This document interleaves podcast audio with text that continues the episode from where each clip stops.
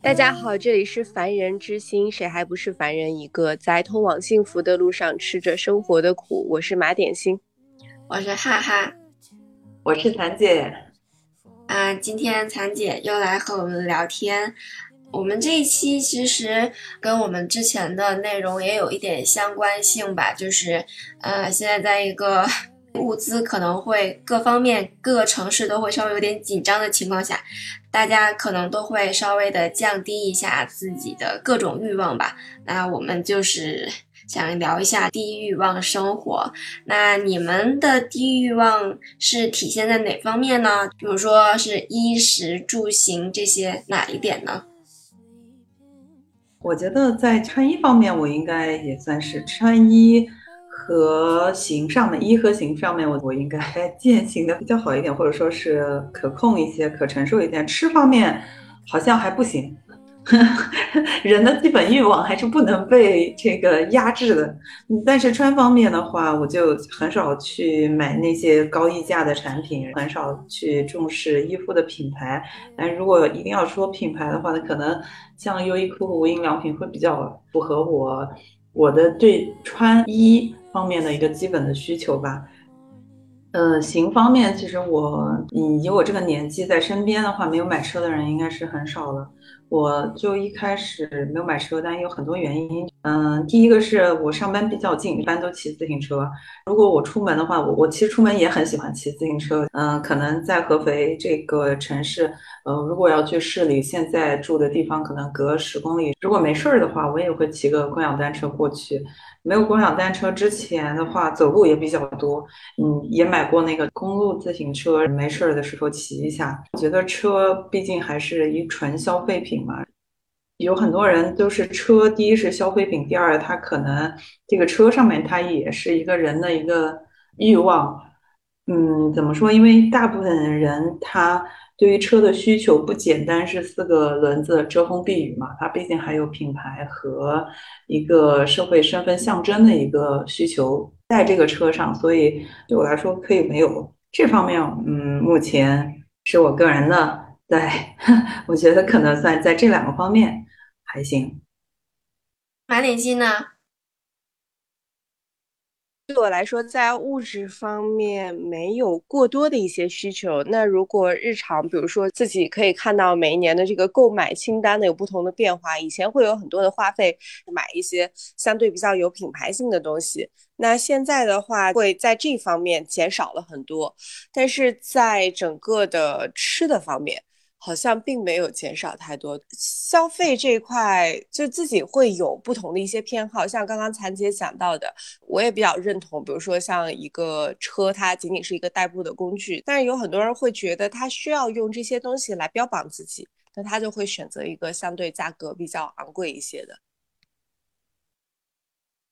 这个欲望它的驱动力到底是外部的还是内部的？其实就是有些欲望的话，真的是就比如说食欲，我们这个东西很难克服。对好吃的东西，对好的东西，对于那种可能你需要花很高价格才能买到的好吃的东西，它是一种内部的需要吧。我吃这个肯定不是为了去炫耀，但是有很多欲望可能是来自于外部的驱动力驱动的。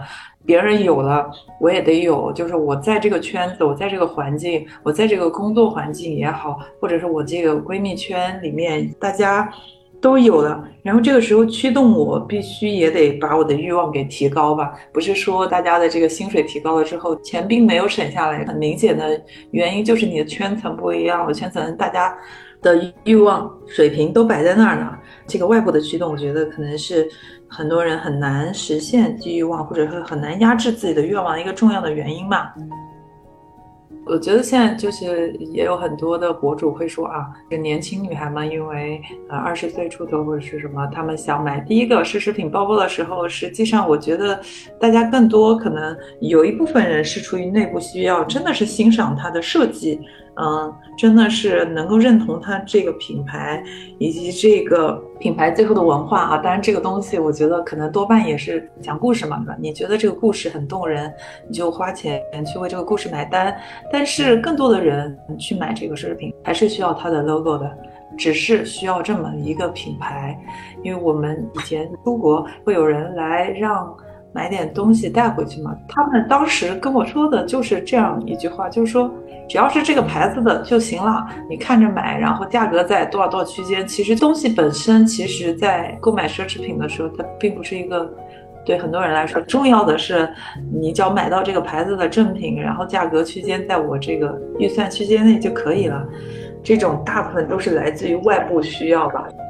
我倒也不觉得说这个呃低欲望一定是说你买的到底是一个贵的东西，或者说便宜的东西。我是觉得是说，我不知道啊，就是我觉得我是年纪大了，就是通过年龄的增长，确实。各方面的欲望都会降低，因为我是一个从来就没有想过要买奢侈品，就是我对这个东西不感兴趣。可能它呃会用料好，或者是说它的设计更好，嗯，但是就是怎么说呢？就是我一直都没有特别关注这个东西。我是觉得是说我的欲望降低，或者是说处在一个相对低欲望的状态，是说坦白说，我现在。大部分的衣服都还是十几年前跟马点心我们一起在北京的张自忠路，我们那个时候淘的。现在好像就是买各种东西的欲望都没有那么高，或者是说。因为我自己是一个本身我喜欢都是那种基础款，或者说呃所谓的比较经典的款，好像现在每年都会有什么流行的款啊，然后今年流行这个，明年流行那个，我觉得我永远都追不上。那如果追不上的话，那就不要追嘛，对不对？嗯，我觉得我的低欲望是体现在呃这个方面。前两天的时候，呃，因为换季收了一次衣柜，我真的发现我的衣服很多都是十几年前买的，就大部分吧。可能最近每年冬天的厚的外套的话，两年买个一件这样子的一个频率吧。很多夏天的裙子，我发现我很多买来的裙子，甚至一次都没有穿过，然后现在就买的越来越少。而且我觉得，就是收衣柜是一个非常痛苦的事情。然后我前两天收了一次以后，我就暗暗的发誓，我还跟马点心说，我说我真的是 最近都不再想买衣服了，因为收衣柜太痛苦了。所以说，呃，不太买，但其实每年可能也会买个一两件，就是这么十几年又不扔，就是很多衣服你就觉得好像还能穿，也没有坏，就也不会扔，所以这个衣柜其实也是越堆越多，而且真的有很多衣服，我真的一次都没有穿过，吊牌都没有摘的那种，真的就是。在消费的这个需求上面，确实是有在降低的。嗯，我跟谭姐一样，就我之前一直在骑自行车，我今年刚刚升级了，升级了一个小电驴，然后就觉得，嗯，还是小电驴快。但是我也是，嗯，没有开车，因为我自己也不会开，因为现在也没有去特别远的地方嘛。在行这个方面，其实我跟残姐应该是差不多的。在食这个方向上的话，我觉得我也有在降低。我的降低是只是说，因为以前会出去吃，频繁的出去吃，有了小孩以后，肯定是更多是自己做饭。一旦自己做饭以后，你在食上的花费其实会降低非常多，因为你再怎么样，其实自己做都会比出去吃要便宜很多。更多的自己做，是因为我更好控制说油啊、盐啊这些配比之类的东西。当我能掌控的时候，我的安全感是增加的。我的这个是体现在这个方面。呃，住的话，这个好像还好，住自己家里嘛。住的话，可能是并没有降低需求，而且可能会随着有孩子，这个需求会增高。嗯，我可能是体现在这几个方面吧。说个笑话，就是上次我提到要整理衣柜，其实是件非常贵的事情。收纳师呢，他一般主导的核心理念就是断舍离嘛，对吧？就像你刚刚说的，你吊牌都没拆，只要有一年以上没穿过的衣服，那就该扔了，那就该请整理收纳师来帮你优化掉了。但是请他们整理衣柜是一件很贵的事情，然后这我觉得是还挺讽刺的。本来我是为了。降低欲望，然后让他帮我收纳衣柜，但是为此呢还要付一个当然的劳动，嗯，是应该获得报酬的。但是我觉得这件事情也挺有意思的。刚刚哈哈说到的东西，我觉得有一个关键词，我觉得挺好，就是通过对自己的欲望的一个调节吧，也不一定说一定要降低，但是就更好的去掌控自己的人生。我觉得这一点还是挺好的。你如果一个人他掌控不了自己的欲望，承受不了自己的欲望，那人生其实是挺这个平衡是很难找到的。我觉得哈哈通过自己做饭，等于是掌控了自己的饮食健康。我觉得这可能就是我们说，不能说低欲望一定是好，但是掌控欲望，我觉得还是有必要的。嗯，是。有的时候，嗯，比如说像这两年，可能确实整体的经济环境都不算是那么好，所以我们到底是呃，你主动的去选择低欲望，还是说你会觉得这些欲望都太昂贵了，所以就是一种根本就够不着的状态呢？嗯，我觉得从现实的角度来说，主动降低欲望。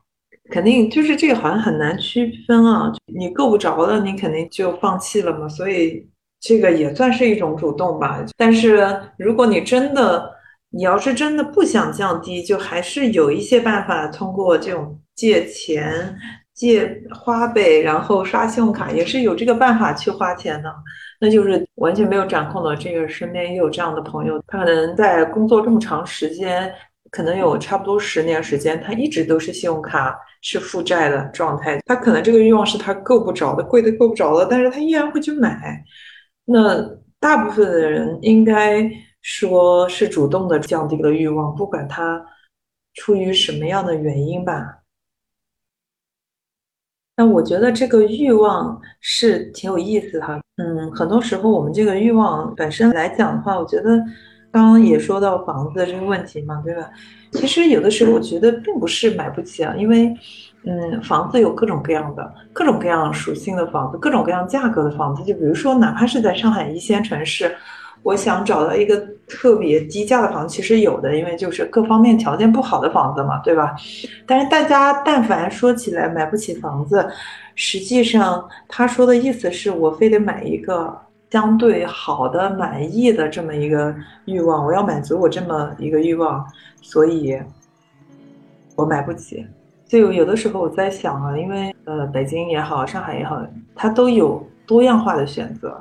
结果大家不要，大家非要，嗯，这个要带学区的，要三室一厅的，或者两室一厅的，楼层还要好的，位置区段还要好的，所以加上了这个，把你本身的，如果你只是想解决住的问题，我觉得这个问题不是很难解决，但是你要加上很多的附加条件，这个欲望就变得高了。你可能不是买不起一个居住的地方，而是你非得买到一个非常满意的居住的地方的这么一个。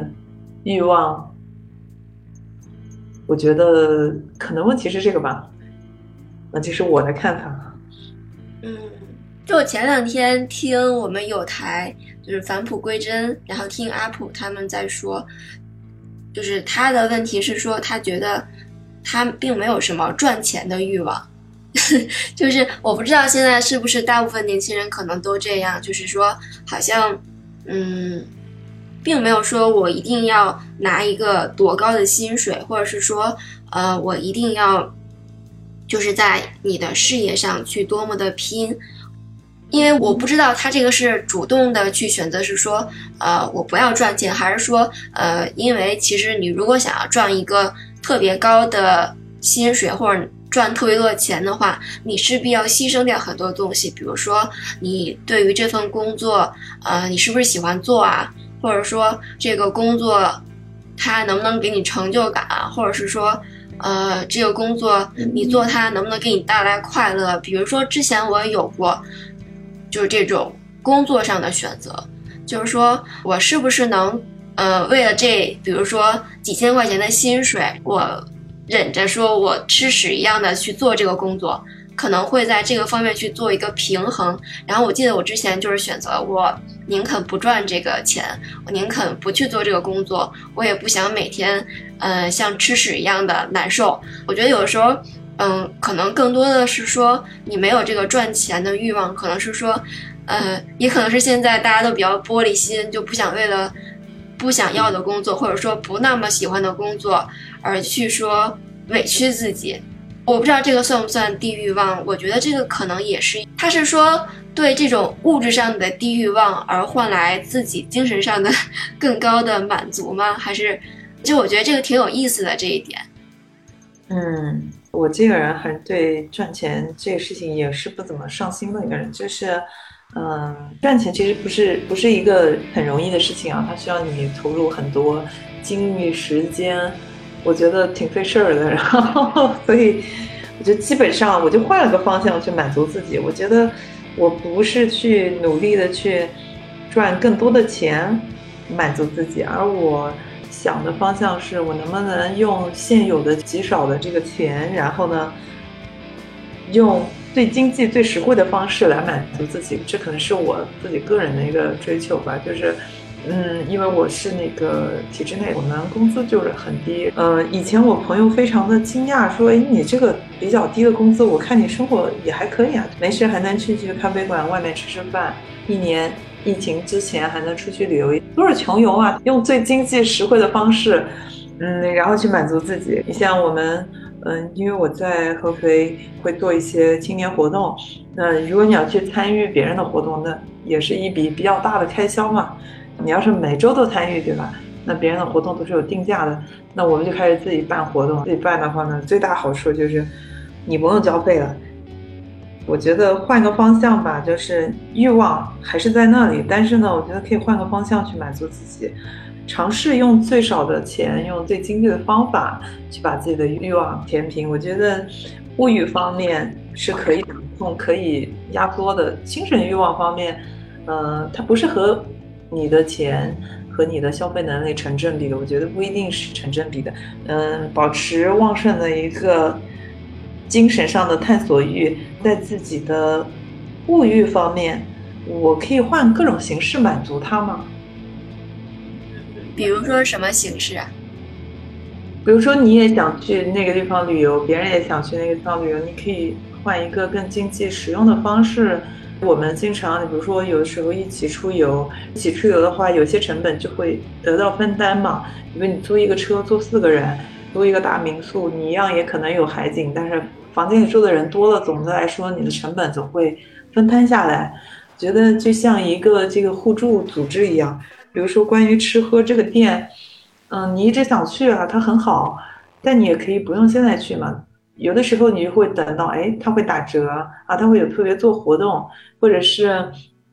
就是你努力写写这个你的社交账号，有一定粉丝量和这个小小的一点点知名度之后，哎，可能你就会被这个成为 试吃的嘉宾啊，什么试住的体验官啊，等等的。我觉得这是我的一个比较个人的一个经验，觉得换方向去满足自己，反正这个欲望还在那儿，但是呢，不一定一定要花大价钱去满足。嗯，哎，我觉得你这个挺有意思的，就是说，就是你刚才说的，你本来一开始是想去参加活动，但是因为你觉得他们的费用太贵了，所以你就开始自己去组织活动了，是吗？对，是是是是是有这个想法。第一个是这个没有，第一就是少；第二个外面来的肯定，比如说一线城市引进的活动，那肯定是比较贵嘛，它是按一线城市价格来的。所以这个也是最初我自己去做活动的一个一个驱动力之一吧。哎，那你的活动也是要收费的吗？还是说收费相对来说低一些？啊，我们基本上就是产生成本的话就是 AA。就关于我自己的社群也是这样，就是说赚钱这个动力这个问题哈，就是因为做社群嘛，它也是，嗯，怎么说？因为我做的也比较早，也会好多人都会来谈。就是跟我来谈说这个你怎么商业化啊？你怎么商业化运营？怎么成为一个商业品牌？怎么落地？怎么怎么样？怎么实现盈利等等的？我一般都当耳旁风了，主要还是我没有这个驱动力去变现。我觉得这个社群可能对我来说就是更多是一个精神上的一个回报吧，就是实现了很高的一个精神价值。所以物质价值上面，我觉得嗯可以没有回报就没有问题。嗯，哎，那你的驱动力到底是什么呢？就是说，嗯，你想要认识更多的人，还是说去参加更有意思的活动，还是说想体验更多的东西呢？可能你说的这些都有吧，具体是什么？我觉得是一个综合的一个很综合的一个价值感吧。你刚刚所说的这些东西，应该社交的需求啊，然后包括我自己对活动的需求，对精神世界的需求，可能都在这里面了吧？具体是什么？我 我觉得好像跑题了。所以我觉得所谓的低欲望的这个状态，嗯，你确实是需要去放弃一些东西的。如果是我的话，可能我会，我到底放弃了什么？我好像也没有放弃什么，因为，因为我好像一直都是一个比较低欲望的人。因为像之前他们都在说消费升级的时候，我好像也没有升上去，哎，就好像一直是一个，一直是一个这样子的状态。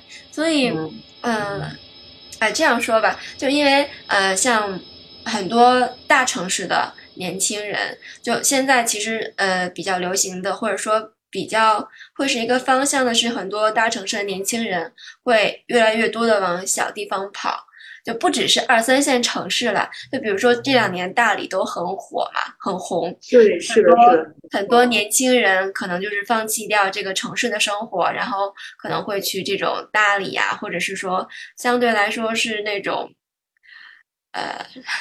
可能是风景好的这种小县城，会这样子的地方去定居，嗯，你说这种会是一种放弃式的快乐吗？因为它势必要放弃掉很多，比如说大城市生活便利啊，大城市应该是吧，精神层面上你会更多的渠道去满足它，比如说北上广肯定各种演出啊，什么话剧呀，什么开放麦啊，什么这种脱口秀啊，都会很多，但是你要说。这种小县城的话，嗯，可能真的只有风景能满足你，但是你要说其他的这种精神上的，可能真的不太行。那这种是不是一种放弃式的快乐？也许放弃，就这个一定是有失有得的。我觉得可能是低欲望失去的一个东西，应该是一个，我觉得可能是野心吧。就是在大城市。就是我毕业很早哈，我们当时也去大城市找过工作，有一些同学，尤其是男生哈，他可能觉得将来前途无量，他的那种野心我到现在还记得，就是我要接了一个大单，然后我爸妈以后都会跟着我过好日子，就是很血气方刚的这种野心吧。我觉得从大城市回归小城市，或者说去大理，可能都是一种野心的一种慢慢的冷却吧。嗯，我觉得可能就是长期的一个低欲望啊，还是会失去一点点。比如说社交圈这个东西啊，可能它还是跟欲望相伴随的。就是因为你去接触更多的人，你出去越多的活动，你有些东西就无可避免的会滋长你的欲望。就你如果不跟人社交，嗯，你好多东西不必要买，很多钱也不必要花。你如果去社交，你其实基本的社交你得花点钱。别人买了这个，别人给安利这个，别人都有了这个，你自然而然就会有一个欲望上的一个滋长吧，就是这种，嗯，暗暗的种草，对不对？是这种。所以其实可能一个人长期低欲望的话，可能还是会失去一点社交圈，失去一些野心，也有可能失去一点点仪仪式感吧。当然，仪式感都是消费主义。嗯，包装的东西。以前我们在自己社群内辩论赛曾经辩过一个问题啊，就是节日啊，该不该给男朋友或者女朋友送礼物？就是这么一个辩题哈。我觉得这个辩题也非常的有意思。那买礼物就要花钱，它就是一种欲望嘛，对吧？你还很直接的就是一个消费。不买礼物的话呢，又总觉得少了点什么，对不对？所以其实。还是多少会有失有得吧。如果失去这个东西，你完全不在意，我觉得这这都不是问题，对吧？嗯，哎，我好奇这个辩题你支持哪一方啊？嗯，我现在跟我男朋友基本上我们不送什么礼物，就我们俩互相不送礼物，都不送。哦，其实也挺好的，因为如果要是收到的是自己不想要的礼物怎么办呢？对，是的。这个仪式感这个东西吧就很难，就是因为我有朋友去做活动策划啊，现在过一个生日啊，都要做各种精美的场景布置，求婚对吧？就是现在几乎就是结婚都还成了一个标配，还得有一个浪漫的求婚仪式，不然觉得都像结了个假婚。婚礼上的那个所谓为仪式感花的钱，我们就不说了哈，那。好像变成了一个刚需的消费，现在连这个求婚仪式好像都变成了一个刚需，为的是这种，对吧？仪式感。嗯，是，所以我觉得现在就是年轻人都不想结婚了呀，太麻烦了呀。对，确实是这样。这个就刚刚说的，就是很多东西就是把它的标价标的太高了，让人感觉触不可及吧。就像婚姻啊、房子，你可能就是比如说房子，你可能只看到了高价的，一下出一些极端案例，都是价格特别贵的，然后你就觉得心里有一个愿望，反正就是买不起。我的眼睛只盯着最高的、最上面那一些。结婚也是一样的，大家结婚和生娃，大家都只盯着这个。消费品中间最上级的消费品，然后你一看，哇，这个价格我根本承受不起，那我就把这个欲望给掐灭算了。对，我觉得这个低欲望状态很多时候也是因为 这个高消费 所导致的。对，就给你灌输吧，对吧？你你得有一个什么样的包，你得有一个什么样的车，什么样的房子才算成功？然后完了，把这个东西定价定得非常高。那我就摆烂算了，反正我也够不上，是也不是不想要哈，就觉得想要，反正也得不到嘛，所以那我就摆烂，就不要了。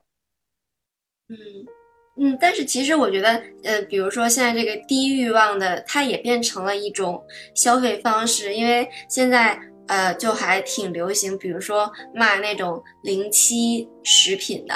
它会专门变成一个消费的类别，就我之前还挺喜欢买的，因为它确实，呃，能是一个相对低的价格，然后能买到之前比较贵的东西。它已经变成了一种另外一个模式的消费。我觉得我现在在想的是，它是不是也是被这种商家去包装好的一种新的消费方式？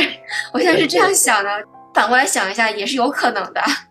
嗯，我觉得哈，就是低欲望和低消费好像是两回事情。就低欲望真的是那种我没有这方面的欲望。就比如说零食，我现在那个零七食品的超市，它大部分都是零食，对吧？如果我没有零食方面的欲望，我是不会去买的。那我觉得这个可能算是低欲望。但是低消费意思是我有这个方面的欲望，如果它贵，我就不买；如果它便宜，我就买。我觉得这可能算是。低消费吧，年轻人中间现在也很流行羊毛党。之前这个动漫有羊毛小组，各种教你怎么薅羊毛。比如说我妈就会说，他们老一辈的就纯属是三个字，就低消费，就不买什么东西就不买就行了。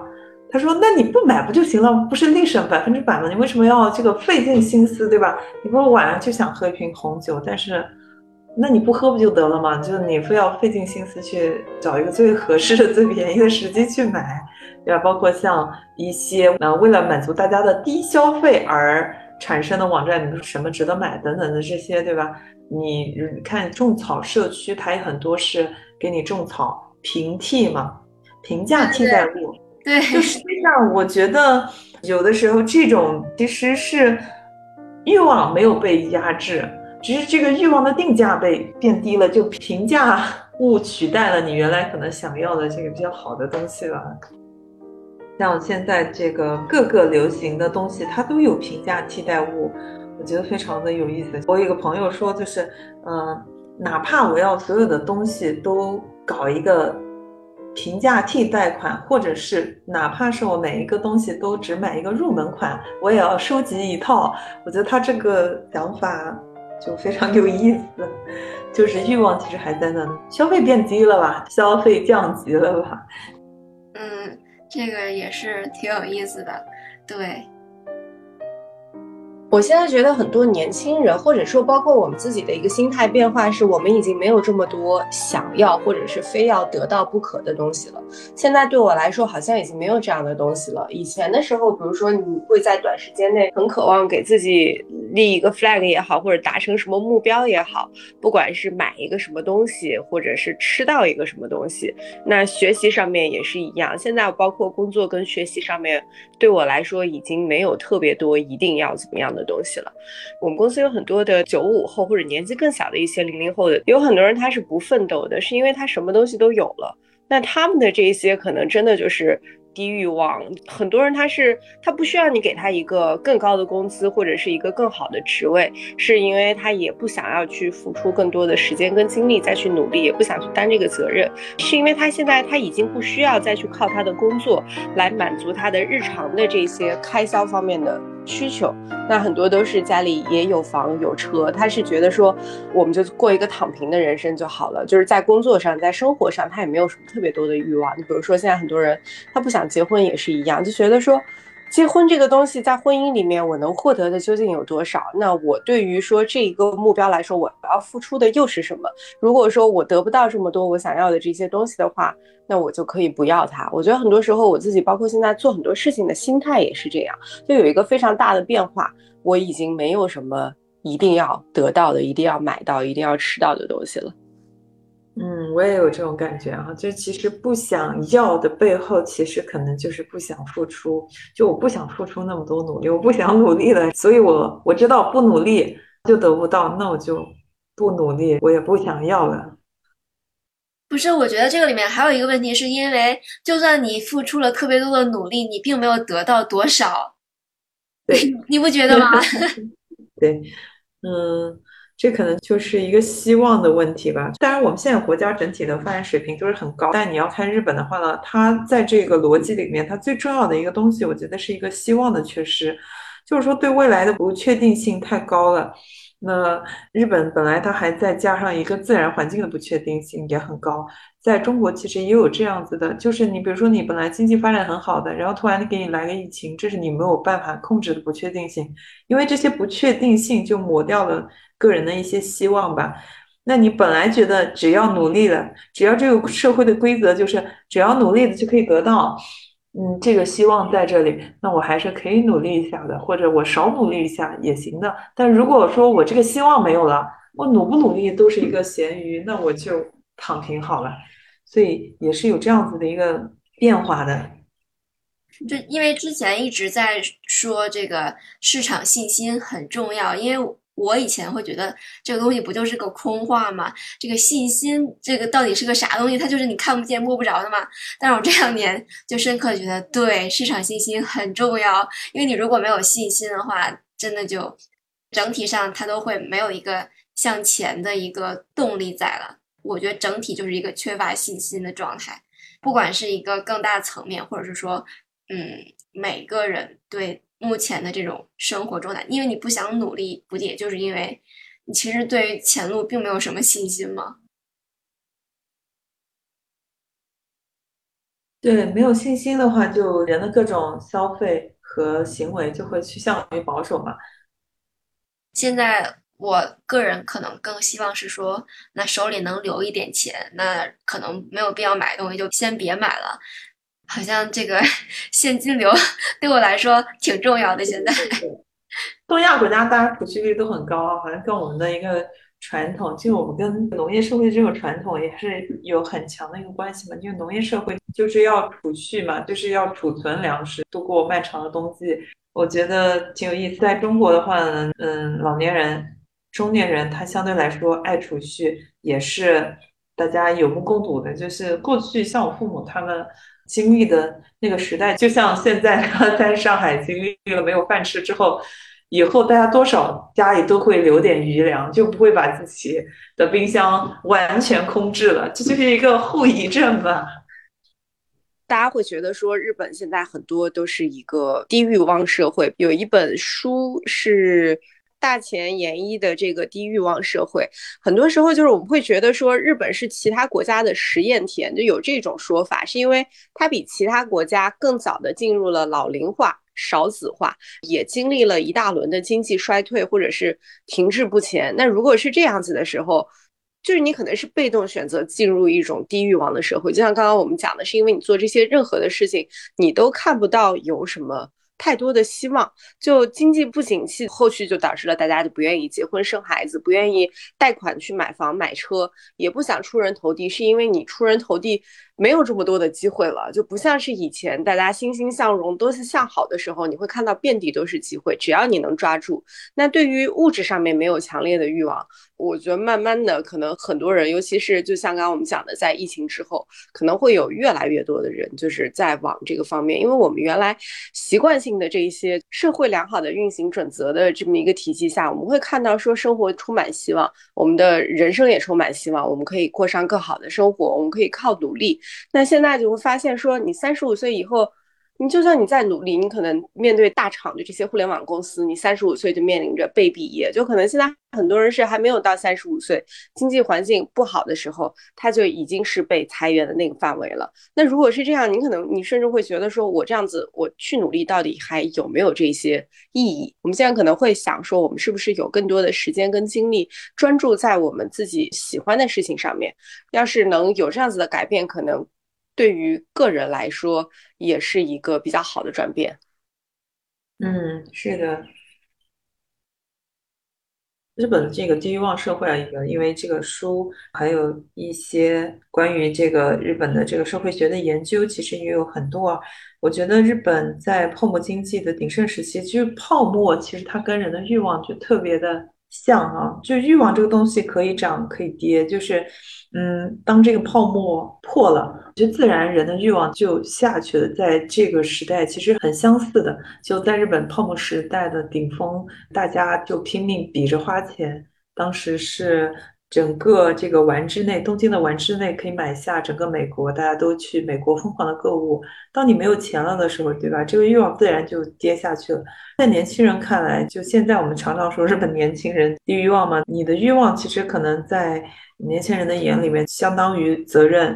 这个责任是金钱上的责任，像负债，相当于负债。人身上的责任，它也是一种情感负债嘛。就像我们中国人说的“不婚不育保平安”一样，就是。如果你要结婚了，你要社交了，你要生子了，那这些其实都是一个负债。然后，如果你要买房了、买车了，实际上年轻人更有一种摆脱责任、摆脱负债的这种想法，所以呢，他们就拒绝这些躺平。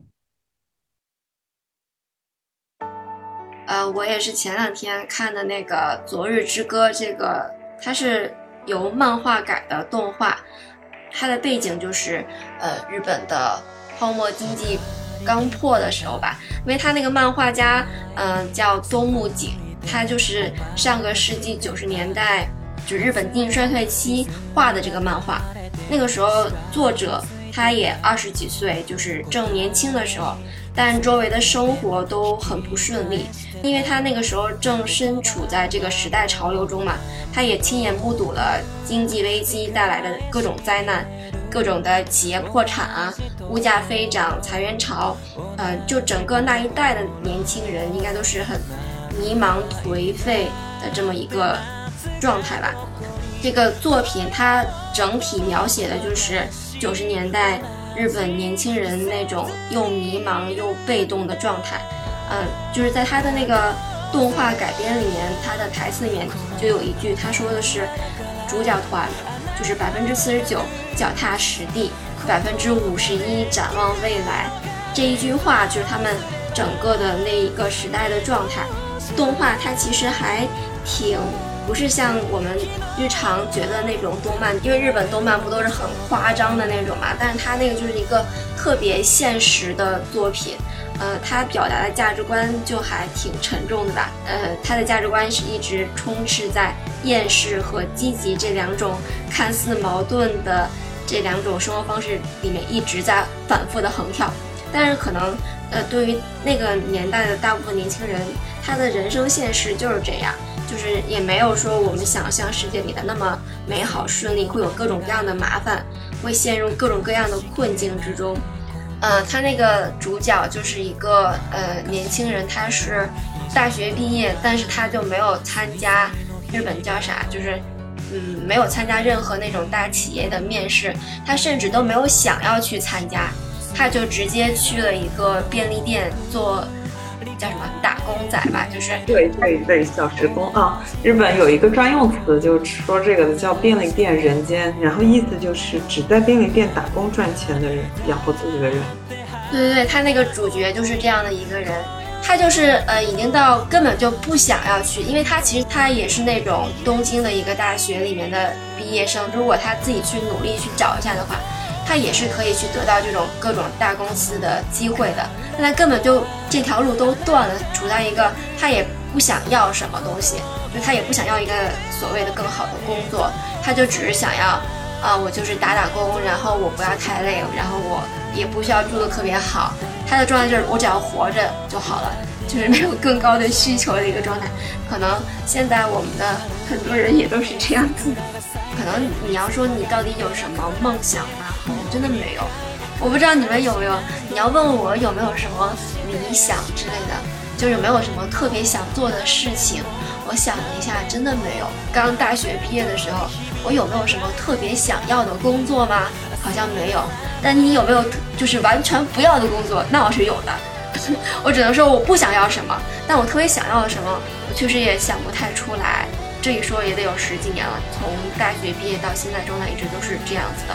所以其实我有的时候会很羡慕那些他有他的理想，就是说我一定要做一个什么样子的人，我一定要做什么样子的工作，就是他有一个目标可以去奋斗。有的时候我想一下，我还挺羡慕的，因为我好像没有哎。就你说我到底想做啥？有一个工作能活下去就好了，就没有什么高要求的那种人，嗯，真的是废柴。我不知道你们有没有这种理想之类的。嗯，也没有。麦心有吗？我的理想是不工作环游世界。那得先有很多很多钱才行。我觉得环游世界是一个，它一点也不低欲望，因为你这个欲望就建立在钱上。所以现在对我来说，我希望可以做的是这些不受时间跟地点限制的事情，就是任何事情都是。我们录播课也是一样，我们可以在全世界任何一个地方都去完成这件事情。那我希望我未来可以获得能支撑我生活下去的这个经济的来源也是这样，就我不用在一个地方做一个固定的事情，我希望它可以是相对自由的。因为像刚刚残姐讲的一样，其实很多人大家会对出国旅游有一种误解。前几年的时候吧，就如果是疫情结束之后，它一定是会疯狂涨价，就尤其是机票这一块。但是前几年的时候还是挺便宜的。就比如说我去日本，或者是去附近什么韩国这种离国内很近的地方，那往返机票就只要一千多块钱。住的地方它有可能它是比国内更便宜的。如果是你跟朋友一起出去的话，我们是可以结伴出去旅行的话，花费上面是花不了什么太多钱的。很多时候我们过的就是一种看起来很贵的生活，其实它不一定说有非常高的一些花费的成本。这个欲望呢，还有一个就是分配问题。如果我没有办法把我的所有的这个欲望都压制住，那我就把它合理分配一下。就我不能什么都想要，比如说衣食住行什么都想要好的，那不行。那你可以挑一个你觉得最重要、你觉得最舍得在上面花钱的。我有一个最花钱的爱好，那也可以。我可以在其他地方压缩，最怕就是所有的欲望都没有办法压下去。我刚刚说这个呃出国旅行的事情，我是觉得有一件有意思的事情。当时我是准备喊一个朋友一起，然后他说要多少钱？我说大概是这个数。然后他说没有钱。我说哇，这不就是你一个包的钱吗？他说对呀，那好歹是一个包。他跟我这么说的。所以每个人在这个不同的地方花钱，就真的是不一样。对，还是自己的一个掌控的问题，对吧？你把你的物欲放在一个你可以掌控、可以调节、可以协调、可以平衡的一个地方，我觉得不管是高是低，可承受，其实都还是一个很健康、一个很好、很正向的一个人生吧。真正的低欲望，我觉得，嗯，还是觉得有一点遗憾的嘛。看日本的整个的一个氛围来说，我觉得一个是一个很消极的一个对于这种。高度发展的社会文明的一个抵抗吧，当然这其中也是包含很多心酸和希望的破灭，也有很多很多实现不了的无奈吧，也有可能他曾经站起来过，但是最终还是选择躺平。其实我觉得现在国内跟日本泡泡刚破之后状态其实。还挺像的，但是我并不能说现在国内它这个泡泡是破了还是没破啊，这个咱们不好判断。但是我会觉得整个的状态，其实你的心态上是有一点向那个方向倾斜的。就日本跟中国最大的差别，应该还是在对经济、国家经济发展的一个信心上吧。日本那边应该是完全没有信心。对我们来中国来说，大局上大家都是乐观的，对个人的命运可能多了一些不确定性。在这个背景下来说，我觉得还是想得远的、想得多的人，他可能会更丧一点；而想得少的人，更加盲目乐观的一点的人，他反而可能。还是更积极、正向一点吧，充满了正能量，充满了奋斗的动力。啊，我觉得很多时候是我们不再去相信我们原来相信的那些东西，不管是这些统计数据也好，或者是我们以为的我们会有更好的生活。那我身边有很多的朋友，就是慢慢，我觉得其实这个对于年轻人来说都不是一个特别好的事情，尤其是在上海聚集了这么多的精英群体，或者是中产的很多群体，他们现在慢慢的对于整个的已经失去了这些信心。有很多人都会想去说，我们换一个地方去生活。就现在靠努力，也许没有什么更好的一些机会，或者是更好的一些收入。那我不如去想办法换一个地方，比如说移民到其他的国家工作。但是很多人现在会有不同的一些选择跟思考。就我觉得这两年各方面变化都挺大的，不管是在什么层面上吧，就包括我自己心态上都有挺大的变化的。因为就我看到很多认识的小朋友们，你们不觉得很多越年轻的小朋友们就是越对这种恋爱呀都更不感兴趣了，或者说他们更关注于说我自己能得到什么，我自己开不开心，而不太会去看说啊我是不是要为这个工作去付出这么多努力，我是不是要为呃找到我的另一半而去付出那么多努力，好像。我会觉得说，在这个层面上也很，这能算低欲望吗？确实就是不想要那么多东西了。我能把我自己搞好，就很不容易了。嗯，是的呢，就能把自己搞好都很不容易了，就就没办法去承担更多的责任吧？就刚刚说的社会责任，在他们看来，就结婚生子等等的这些都是社会责任嘛，没法承担更多，就只能管好自己。就是在物质上低欲望，呃，很多人会转而去追求精神上的高欲望。我在想，是不是因为，如果是说从满足你精神的欲望来说的话，其实你并不需要花费那么多的金钱。你这么说好像不太好，就是你确实会更便宜。比如说，你精神上你买一本书啊，看一个电影，其实并不会有很多钱，对吧？对呀，快乐无价。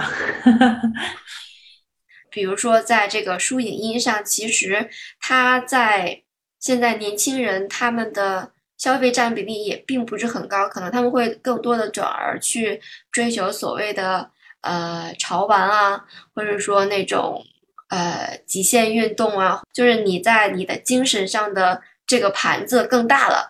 你满足你的精神需求的这个整个的这个盘子更大了，但是你再怎么说，其实你去满足你的这种个人的精神上的需求，都可能会比你所谓的这个物质需求要更。我老觉得这样说好像不太好，好像就是这个满足精神很廉价一样，但是好像确实是这么回事儿。也不是廉价，我觉得就像减肥的时候，医生说：“哎，你把东西放远一点，转移个注意力嘛。”我觉得是有效的，而且是有用的。你把那个物质欲望给放远一点，把你的注意力转向别的地方，肯定有用。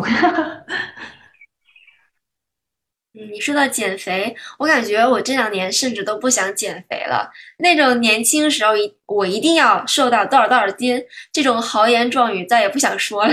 这个东西也不是那么的重要，就是 还是活着最重要。这两年最大的感受就是能活下去就好了。胖不胖，瘦不瘦，它不是一个 KPI，就不是那么说我一定要完成的一项任务。感觉好像整个人都。在各个方面都看淡了很多，挺好的。你可能是找到自己更舒适的状态了。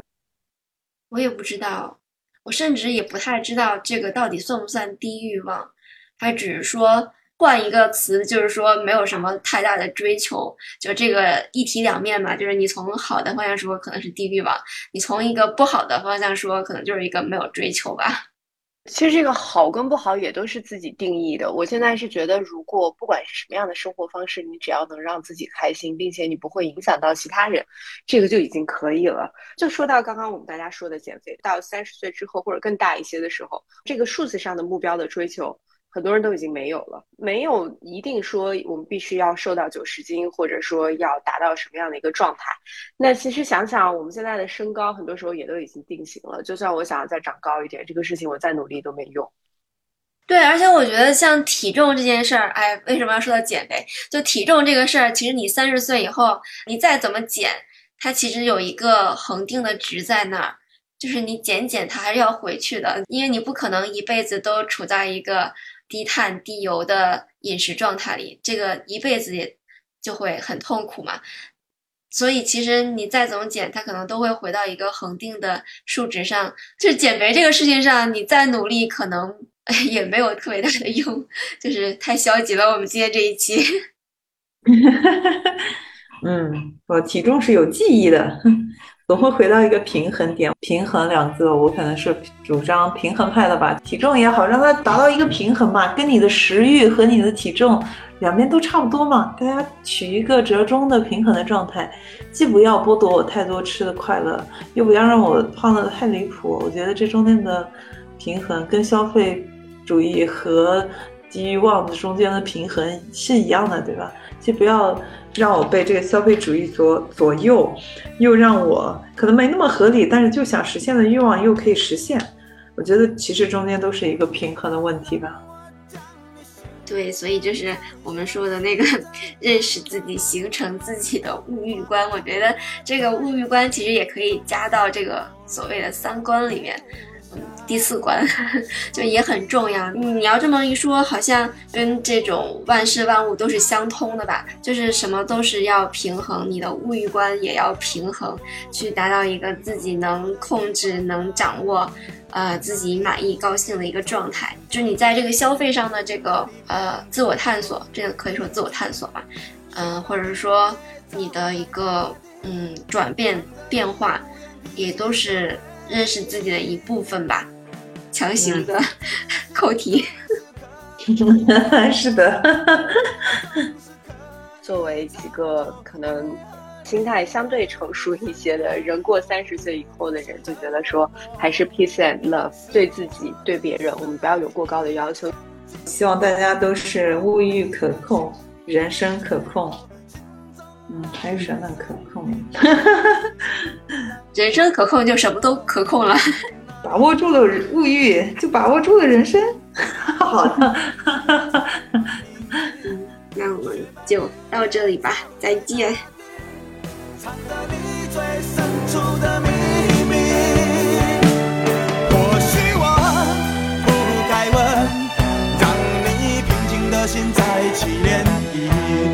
是爱你的心超出了界限，我想拥有你所有一切。